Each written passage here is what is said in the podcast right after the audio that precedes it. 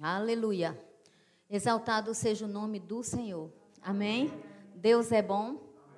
Deus é fiel. A glória do Senhor está nesse lugar. Diga a glória do Senhor Jesus. Está sobre minha vida. E você que está em casa, repita, viu? Não perca, porque o nosso Deus não se limita a um lugar geográfico. Ele alcança a sua fé. Quer saber como é que você atrai o poder de Deus? Quer saber como é que você atrai a ação de Deus? Fé. Amém? Pai, muito obrigada por esta noite abençoada. É domingo, como nós estamos reunidos em Teu nome, precisamos ouvir a Tua palavra, porque a Tua palavra é pão que alimenta. E quem come desse pão não tem mais fome. Quem bebe dessa água não tem mais sede. Pai, nós te amamos. Inspira-me. Que eu seja canal da tua glória, da tua graça. Que os corações sedentos recebam. Que corações desertos passem a ser manancial de águas vivas. Eu creio na palavra, Senhor. Eu creio no poder da palavra. Eu creio, Pai. Em nome de Jesus, sim, eu creio. Diga comigo, eu creio. Aleluia. Glória a Deus.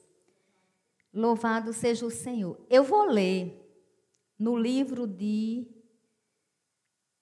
de João algo tremendo. No, em, que João? É, tem João 20, mas eu vou ler agora Lucas 24. Porque, na verdade, o que eu quero dessa história é apenas chamar sua atenção para uma ação de Jesus Cristo. Eu vou ministrar, mas eu, eu estava orando enquanto nós louvávamos aqui. E eu pensei em mostrar essa ação de Jesus. Amém? Então, vamos atentar. Lucas 24, 36 diz assim: Que ao cair da tarde daquele dia, o primeiro da semana, trancadas as portas da casa onde estavam os discípulos, com medo dos judeus, veio Jesus, pôs-se no meio deles e disse-lhes: Pai seja convosco. E dizendo isto, lhes mostrou as mãos e o lado. Alegraram-se, portanto, os discípulos ao verem o Senhor. Disse-lhes, pois, Jesus outra vez. Jesus sempre está nos dizendo: paz seja convosco. Assim como o Pai me enviou, eu também vos envio. E havendo dito isto, soprou sobre eles e disse-lhes: Recebei o Espírito Santo. Se de alguns perdoados os, peca os pecados, são-lhe perdoados. Se lhes retiverdes, são retidos. Aí é essa parte que eu quero chamar a nossa atenção.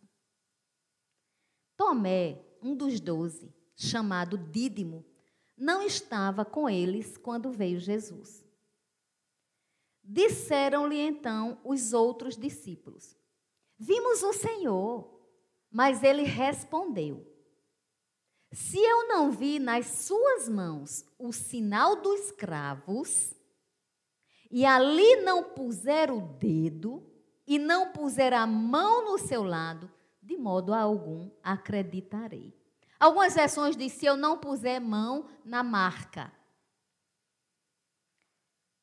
Passados oito dias, estavam outra vez ali reunidos os discípulos e Tomé agora estava com eles. Estando as portas trancadas, veio, pois, Jesus, se pôs no, pôs no meio e disse-lhes: Pai, seja convosco. E logo disse a Tomé: Põe aqui o dedo e vê as minhas mãos. Chega também a mão e ponha no meu lado, não sejas incrédulo, mas crente. Respondeu-lhe Tomé, Senhor meu e Deus meu. Disse-lhe Jesus: Porque me viste, creste? Bem-aventurados os que não viram e creem. Queridos, eu já ministrei, tem no nosso canal, ministrações específicas sobre essa passagem. Essa passagem vai falar de muita coisa: de fé, de incredulidade, de aparição, de poder de Deus pós-ressurreição, é, Jesus tinha ressuscitado. Mas eu quero que você pense um pouco comigo em algo que, para mim, eu relendo isso, eu pensei, qual a necessidade que Jesus tinha de mostrar as marcas para Tomé? Porque não, não havia uma necessidade. Ele tinha o testemunho de quantos apóstolos? Mas por que Jesus? Eu acredito, se fosse eu, às vezes eu sou um pouco né, intolerante, né, como todo ser humano, ou, ou vocês não são também, de vez em quando. Sei se eu não diria assim, ah, você não acredita, problema seu. Problema seu, mas eu estou ressuscitada. Era assim, amados, que muitos de nós diríamos. Jesus não. Como ele é diferente. Oh, aleluia. Você se alegra com isso? Amados, Jesus não. Jesus parou oito dias depois. Olha, e a lembrança dele significa que aquilo tinha tocado Jesus. Não esqueceu. Ele podia ter chegado e Tomé ter dito, ele, ah, você disse, me lembrei agora. Não, não, não. Jesus se lembra de tudo que a gente diz. Tudo.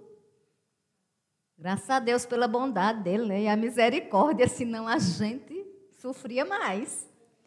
E aí, Jesus teve a grandeza de dizer: Tomé, toca aqui nas minhas mãos.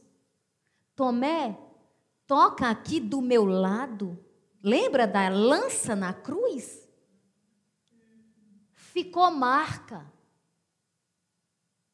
Por que foi que mesmo Jesus com o corpo já ressuscitado, a Bíblia faz questão de nos mostrar isso, queridos?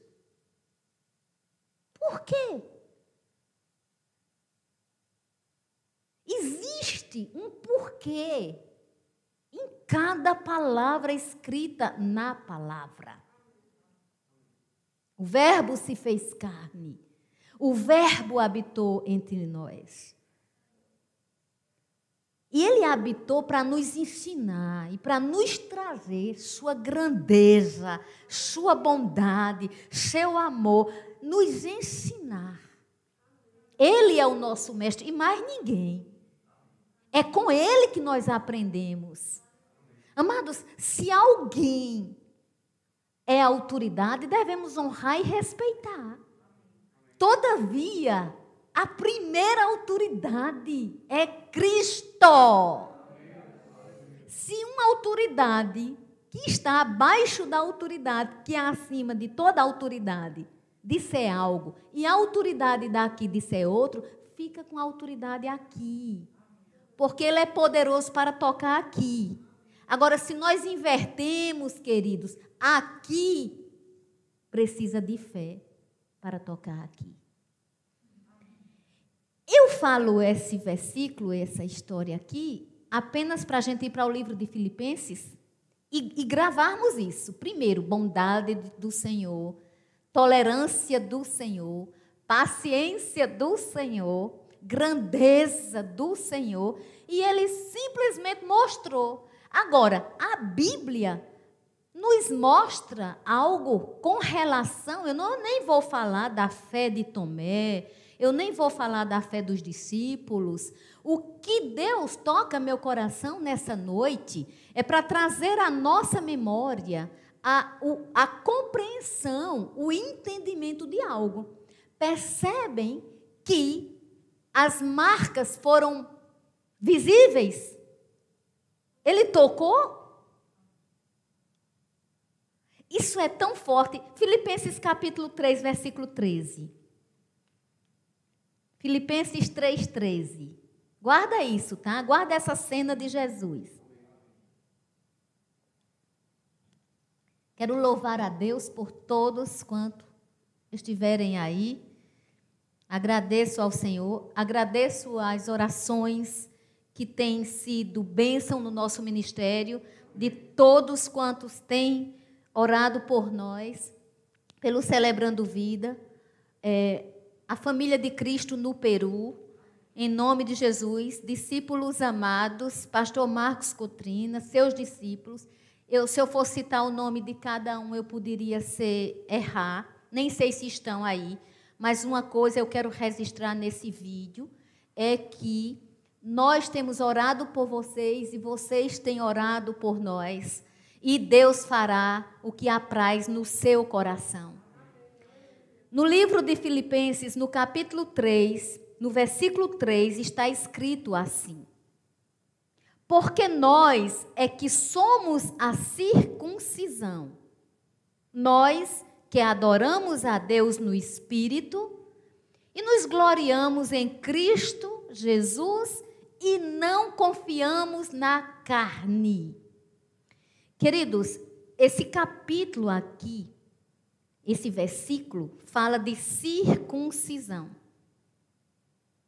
Dentro da história bíblica, no oitavo dia, costume judaico, a criança precisava ser circuncidada. A pele do prepúcio, né, glande, tinha que ser retirada. E isso diria que essa criança estava consagrada. E acontece que isso deu muita confusão, viu? Muita confusão. Por quê? Porque era costume para os judeus, mas não era para os gentios. E aí, os apóstolos, no livro de Gálatas, houve algo muito sério. Porque nas igrejas das Galácias estavam dizendo que para se obter a salvação tinha que ter circuncisão. No livro de Romanos, capítulo 2, e isso é a nível de informação, é onde se introduz essa questão bem direitinho de circuncisão espiritual, ainda que seja uma promessa desde o Velho Testamento. Então, nós, igreja de Deus, e até o povo de Gálatas, não precisavam ser circuncidados para obter salvação. Porque a marca da salvação, o símbolo da salvação, não seria mais algo da ordem ritualística, mas seria algo da ordem da fé. O nosso Deus nos aceitaria como filhos através da nossa fé no nome de Jesus Cristo, que morreu na cruz, que foi ressuscitado dentre os mortos, que tornou-se o primogênito de Deus quanto ressurreição e que apareceu aos discípulos, inclusive mostrou as marcas da cruz. E queridos, sem compreensão da marca da cruz, não existe cristianismo. Se a gente crê que Jesus morreu, que ele ressuscitou e que foi por nós, Estamos dentro do princípio bíblico que nos enquadra como filhos de Deus, numa aliança de sangue. Eu ressaltei a bondade de Jesus. E eu ressalto ainda hoje, e eu cito esse versículo para lembrar dois outros versículos que nós não vamos lá. Mas a gente vai citar, eu vou citar aqui para vocês. Veja bem, Paulo está dizendo aqui aos filipenses, nós é que somos a circuncisão. Nós somos a marca de Cristo. Nós fomos salvos por Ele. Nós adoramos a Deus no Espírito. Nós temos um Espírito e nos gloriamos em Cristo Jesus. A gente não se gloria em nós mesmos porque sabemos que nós mesmos não somos nada. E se alguém duvidava, é só fazer uma retrospectiva numa imagem mental do que foi a pandemia e que ainda está sendo, porque nós estamos saindo, graças a Deus. Mas ainda temos que ter devidos cuidados. Se alguém não entendia fragilidade humana, se alguém não entendia nada disso e, e ainda não entende misericórdia, duas opções. O Satanás cauterizou sua mente, ou me dê a chance, me procure no particular e me dê a chance de lhe falar que Jesus está vivo e tem poder para libertar. A Bíblia diz, em Lucas 9, o que Paulo está dizendo aqui. Não confiamos na carne. Geralmente, quando Paulo fala a expressão carne, tem gente que só pensa em coisas da ordem sexuais. Não, gente. Quando se refere carne, está dizendo que a natureza humana é para a gente desconfiar dela. Porque todos somos falhos. Todos erramos. Todos titubeamos. Precisamos ajudar uns aos outros, inclusive na ordem da fé. Ele diz que a gente não deve se confiar na carne. Por quê? Nós temos uma forma de adorar a Deus diferente. Novo nascimento é mudança. Já está dizendo novo Nascimento. Nascer de novo. Nova natureza. Realidade de uma nova criação. As igrejas hoje. Tem muitas igrejas cheias de gente. Tem muita gente que diz: é muita gente é, nas igrejas, aleluia, amém. Eu quero que tenha muitas. Eu quero que tenha uma igreja em cada esquina, se possível. Eu quero. Glória a Deus. Desde que pregue a palavra com sensatez, louvado seja o Senhor. Agora, deixa eu lembrar uma coisa para você. Nem todo mundo que está dentro da igreja nasceu de novo, não. Tem um autor que diz assim: estar numa garagem faz de você um carro? Faz. E estar dentro de igreja não faz. Não diz que a gente nasceu de novo, não. O novo nascimento é algo no reino do Espírito e no espírito da gente. Nosso espírito humano é recriado pelo Espírito de Deus. A Bíblia diz, em Lucas 9, aquele que lança a mão do arado e não olhar para trás, esse sim é digno do reino. Porque o que lança mão do arado não pode olhar para trás. Isso é profundo. Eu entendi muitos, muitas vezes, eu li esse versículo e eu entendi. E um dia, Luciana, né, que dirigiu esse culto, Luciana conversando, ela falou algo sobre esse versículo que me trouxe mais luz ainda. Né?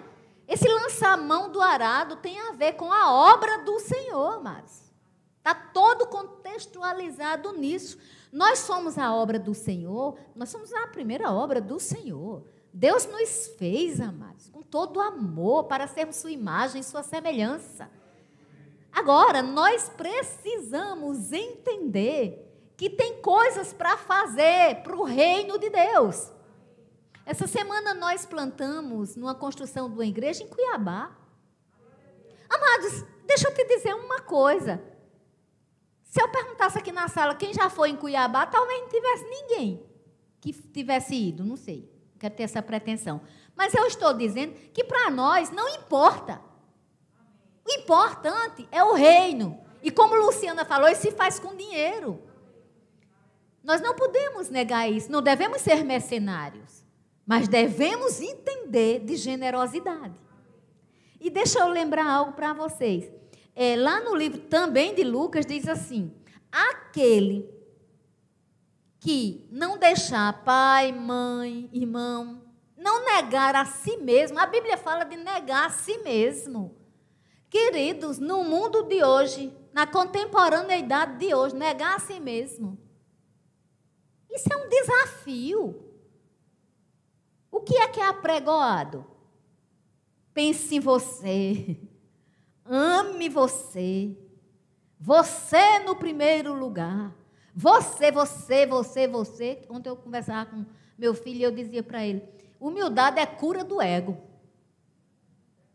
Nós precisamos entender o que é que vai reger a nossa vida. É o que estão dizendo ou o que a Bíblia diz? E em nenhum momento a Bíblia diz que nós vamos ter danos por isso. Ao contrário, humilhai-vos, portanto, sob a poderosa mão de Deus, para que em tempo oportuno ele vos exalte, lançando sobre ele, sobre ele, toda a vossa ansiedade, porque ele tem cuidado de vós. Onde é que está dizendo que a humilhação, segundo Deus, traz danos? Em tempo oportuno, ele exalta. Aleluia. E aí, não é fácil viver. Porque a vida, diariamente, nos apresenta desafios.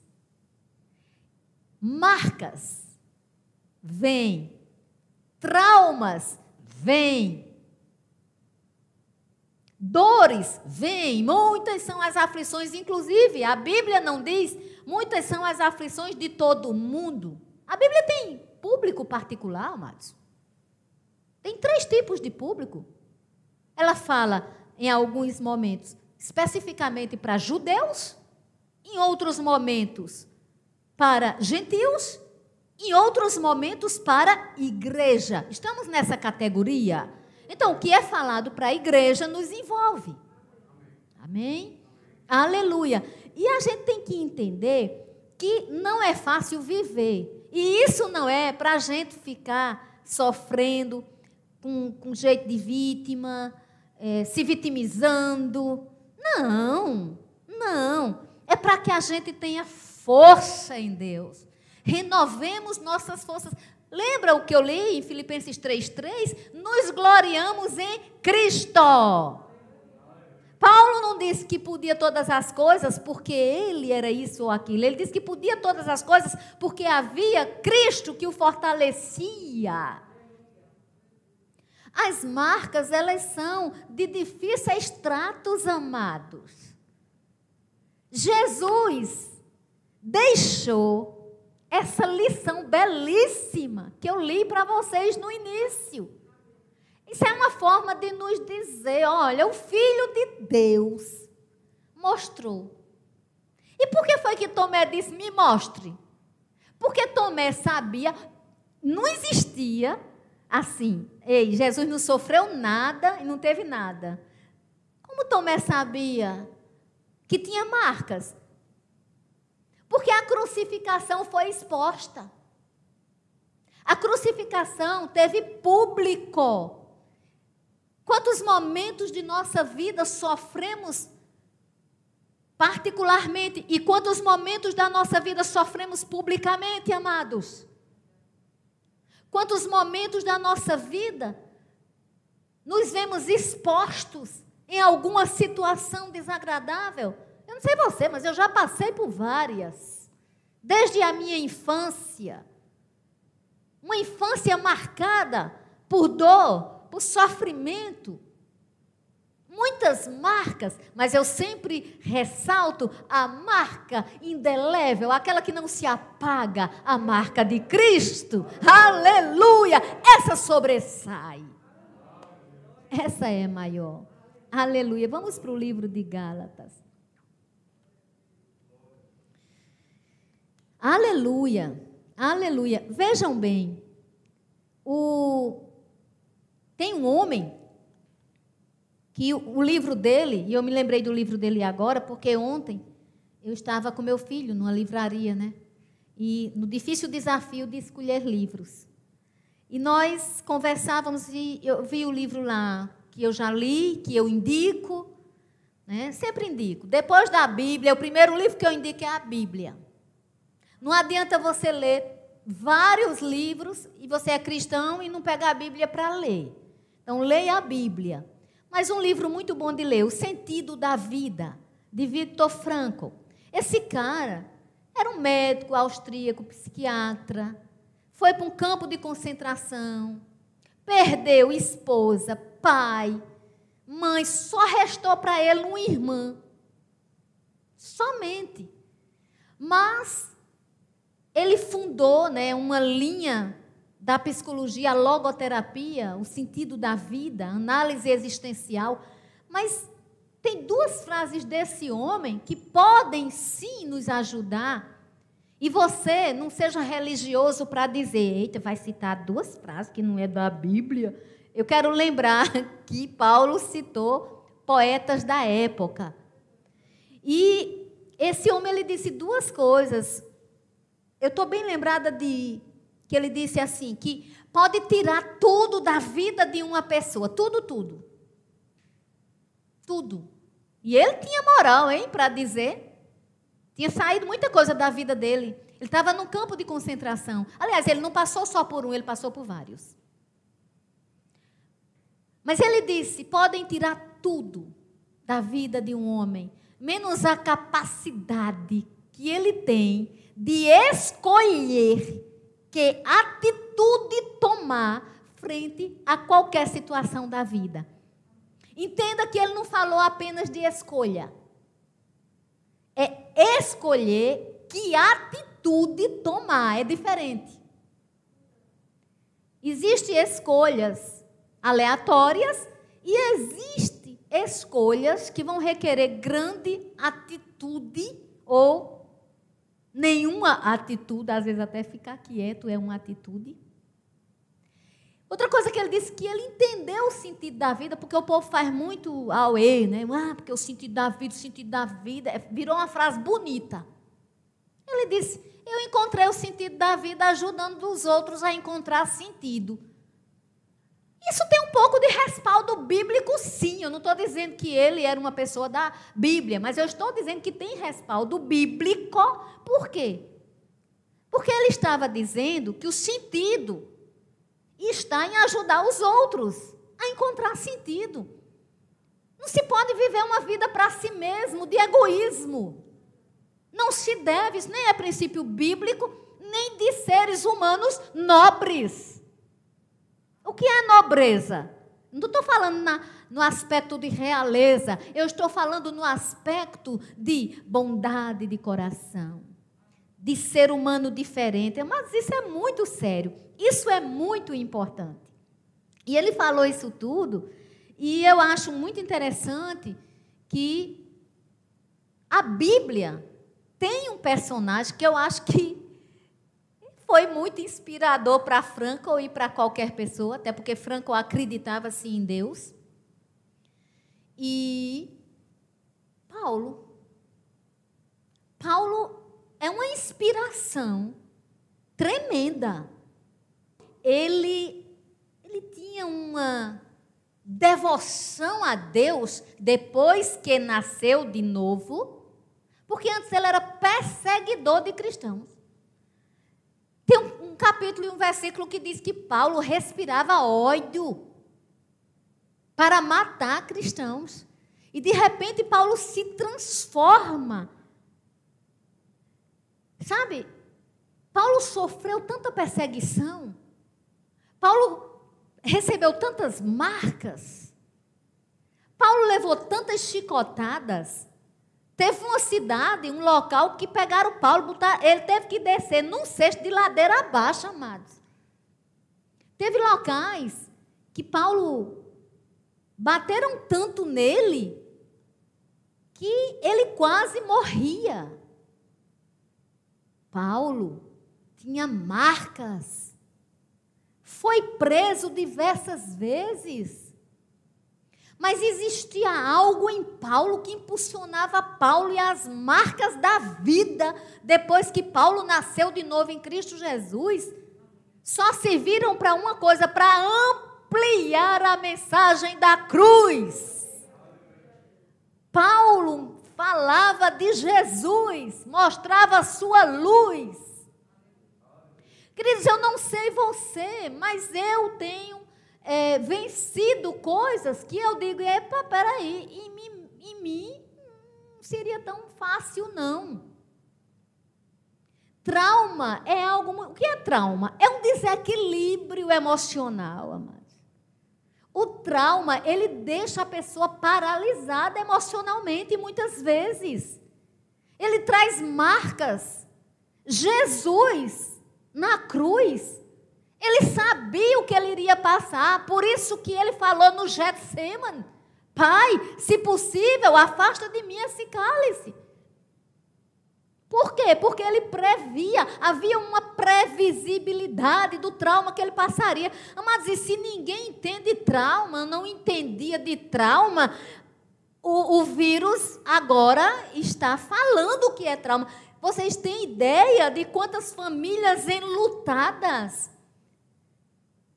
Até para trabalhar luto hoje, tem que ser diferente, amados.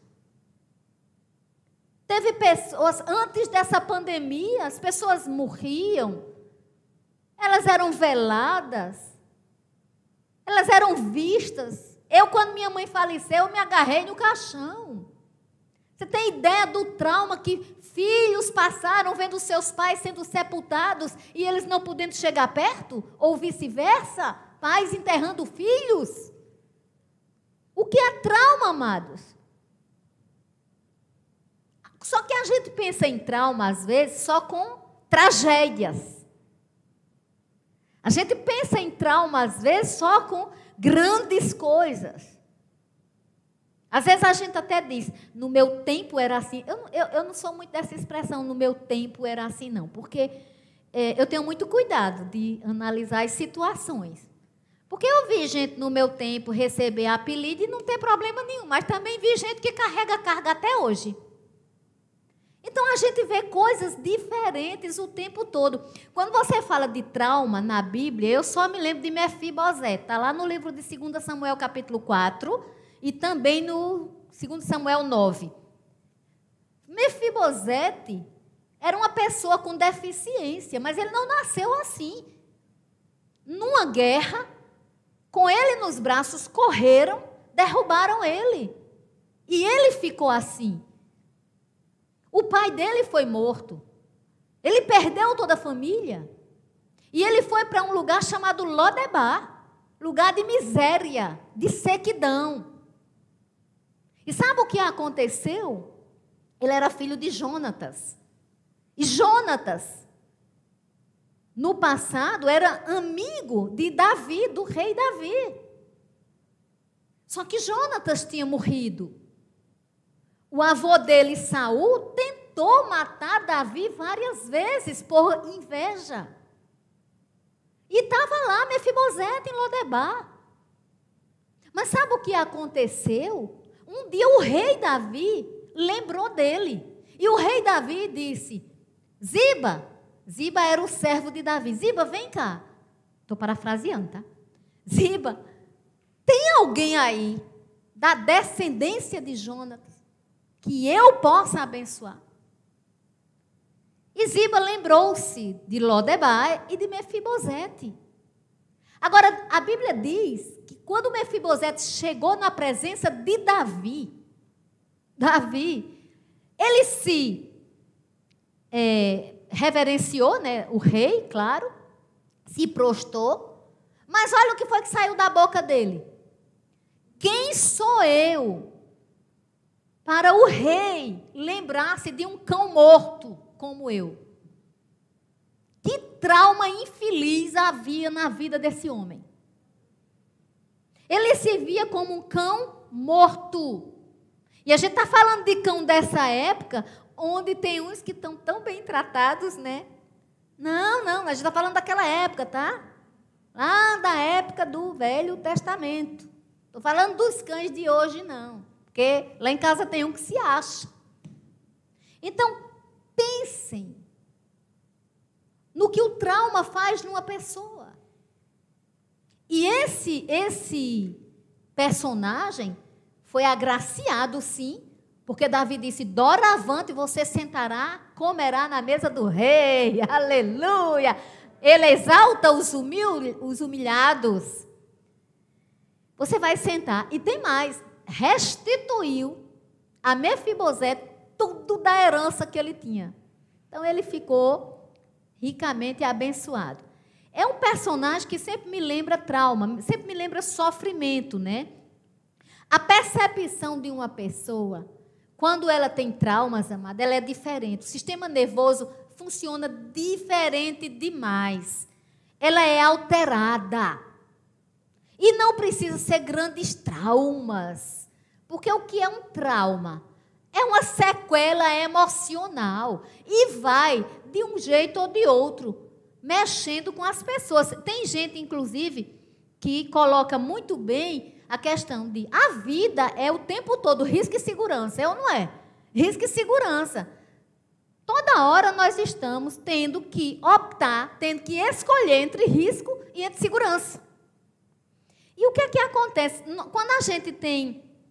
Nosso cérebro ele vai avaliar o que acontece conosco.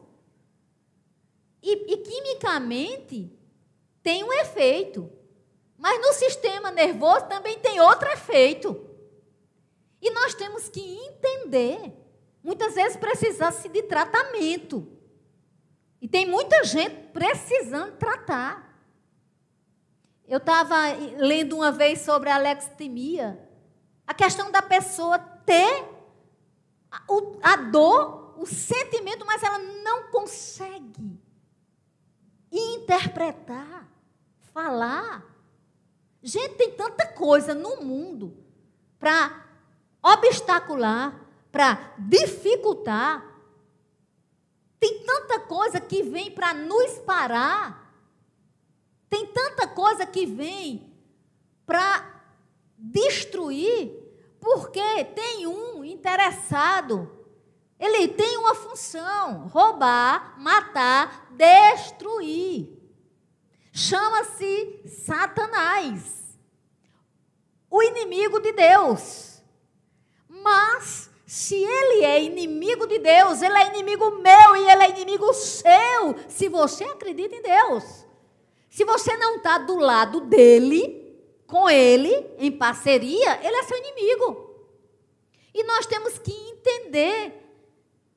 Muitas vezes a gente tem que interpretar as nossas mensagens químicas, interpretar nosso corpo. Essa coisa de mente aqui, corpo acolá, isso não existe, não. Temos que interpretar nossas mensagens químicas, nossas mensagens nervosas, porque o nosso cérebro nos manda. E Deus não nega isso. A Bíblia não nega que nós somos espírito, alma e corpo. O nosso espírito. É porque às vezes as pessoas acham que ser espiritual ou ter vida no espírito é falar só do espírito. Lê do engano.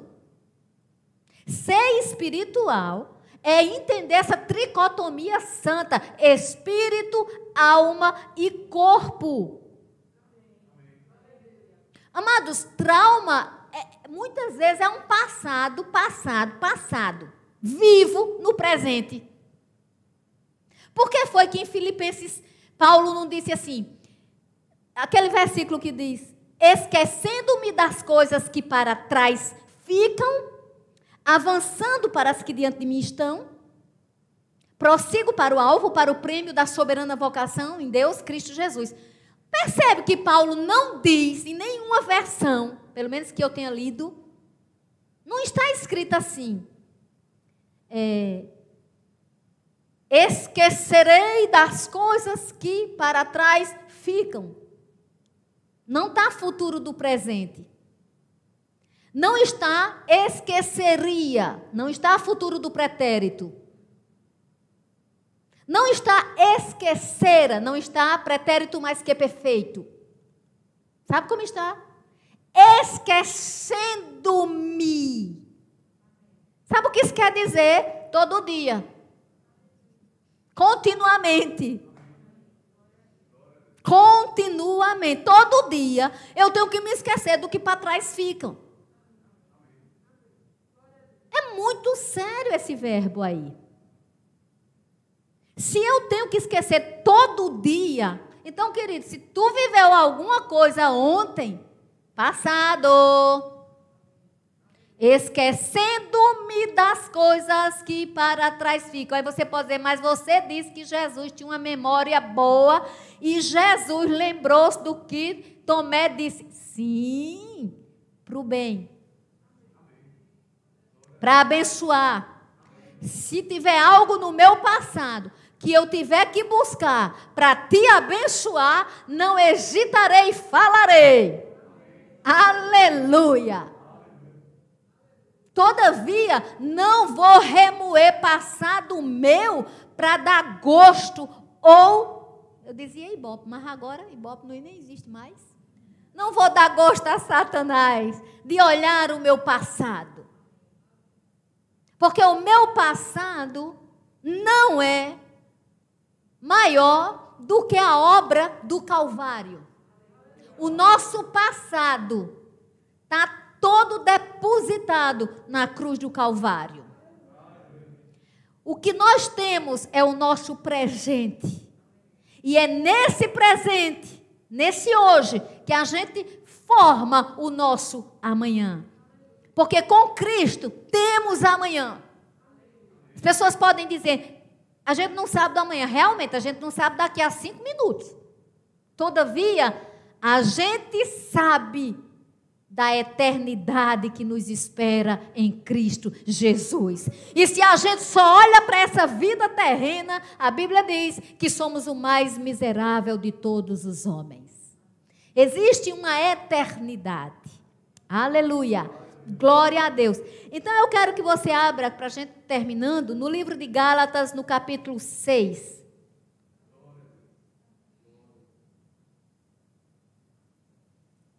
Muita gente reprime o que está sentindo. Eu sei que tem gente que fala demais, não é dessa categoria de pessoas que eu estou falando. Eu estou falando de pessoas que ficam reprimindo o que estão sentindo. Às vezes, dentro das igrejas, para dizer que estão cheias de fé. É, eu quero lembrar que reprimir o que se sente não anula os efeitos dos hormônios, não. Dos problemas, não. Precisamos ser guiados em Cristo Jesus e falar o que estamos vivendo. Agora a gente não vai sair contando a vida da gente para todo mundo, não. Até para você contar algo seu, você precisa orar. Porque se não for uma pessoa com sabedoria de Deus ou em Deus, fixando o olhar, pode é mais atrapalhar. Então, cuidado quando você for falar. Esse ano, a primeira coisa que o Senhor me disse foi ler o livro de Tiago. Eu digo, e eu vivo repetindo essa leitura do livro de Tiago, que é o que melhor fala sobre língua. Mas voltando aqui para a nossa meditação, no livro de Gálatas 6, 17, Paulo fala algo tremendo. Ele diz assim: Quanto ao mais, ninguém me moleste, porque eu trago no corpo as marcas de Cristo. Eu não sei se você lembra, mas quando eu falei no início de carne como natureza humana, falei de espírito humano recriado pelo Espírito de Deus. Quando a gente fala aqui, quando Paulo está dizendo, eu trago no corpo as marcas de Cristo, são marcas diferentes da que Tomé quis ver. A priori, nós não podemos fazer essa equivalência. Por quê? Porque as marcas que Tomé quis ver eram marcas que foram de sofrimento, de mutilação, é, furaram Jesus, é, machucaram com pregos Jesus, escravos nas mãos. É, são, são tipos de marcas. E nessa ministração que o Espírito Santo está falando o tempo todo é: tem gente marcado no corpo, mas tem gente marcado nas emoções. Porque essas marcas que Paulo está falando aqui não eram exatamente no sentido das marcas de Cristo, ainda que ele tenha surrado, sido surrado, ainda que ele tenha sofrido castigos no corpo, mas na contextualização aqui, ele está falando: eu tenho no meu corpo as marcas, ou seja, a firmeza, eu tenho marcas tanto tatuadas no sentido de sofrimento físico, mas eu tenho os valores de Cristo, ninguém me moleste. Isso é curador para traumas, amado. Isso é curador para traumas. Deixa eu lembrar uma coisa para você. Quando Paulo disse isso aqui, ele estava pensando o seguinte: eu sou imitador de Cristo. Quando Paulo disse, sede meus imitadores, como eu sou de Cristo, sabe o que era que Paulo estava querendo dizer? Só imite o que eu faço até onde eu imitar Cristo. É isso que todo líder cristão deve dizer a seus discípulos.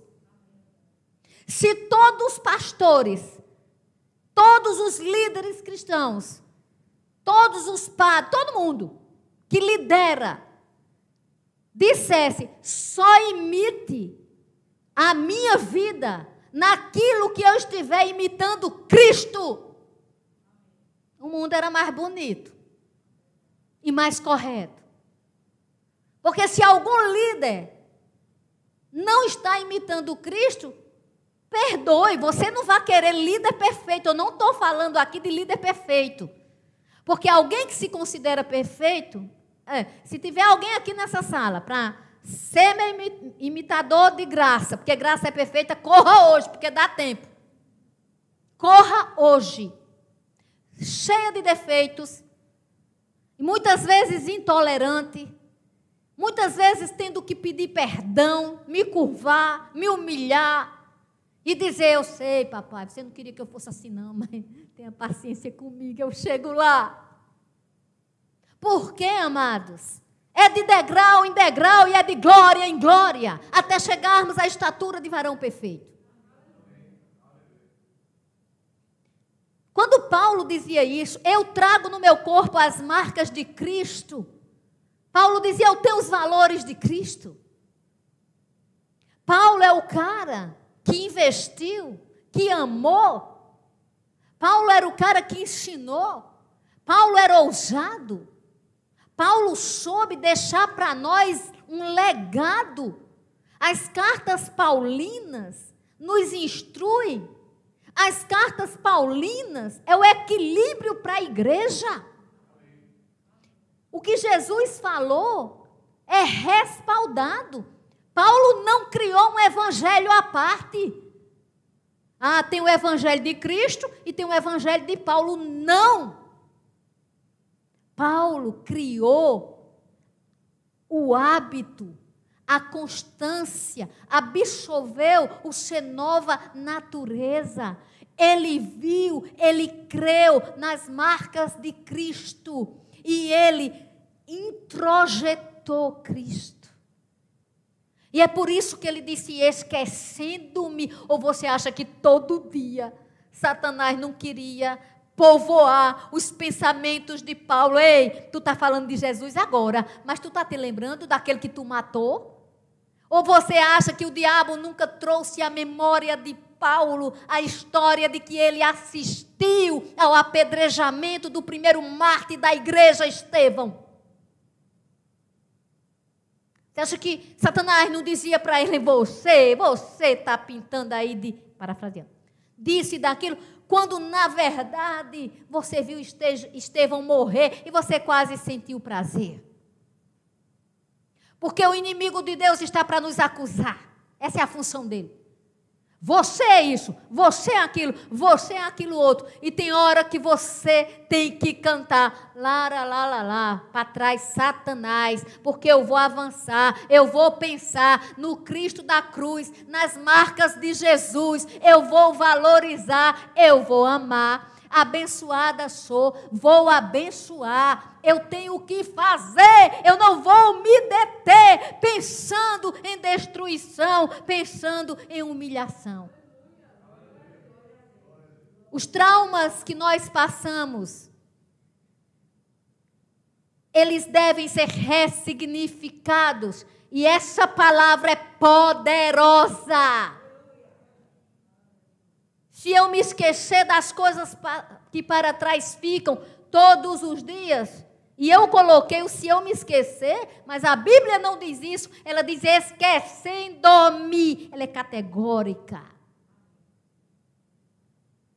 E é por isso que Paulo não pensava nos traumas. Em nome de nosso Senhor Jesus Cristo, passe essa semana pensando tem marcas no corpo, tem cicatrizes que ficam no corpo da gente. E às vezes elas vão dizer: tem pessoas que sofrem um acidente, vem uma cicatriz. Tem pessoas que sofrem uma cirurgia, vem uma cicatriz. Emocionalmente também temos cicatrizes. Mas se estamos em Cristo Jesus, quando Jesus disse, vê, ele estava dizendo, vê isso aqui mas não é para tua fé diminuir. Vê isso aqui para tua fé crescer. O Espírito Santo de Deus nos diz nessa noite. Não sei que trauma você teve, tem. Não sei o que na sua vida aconteceu.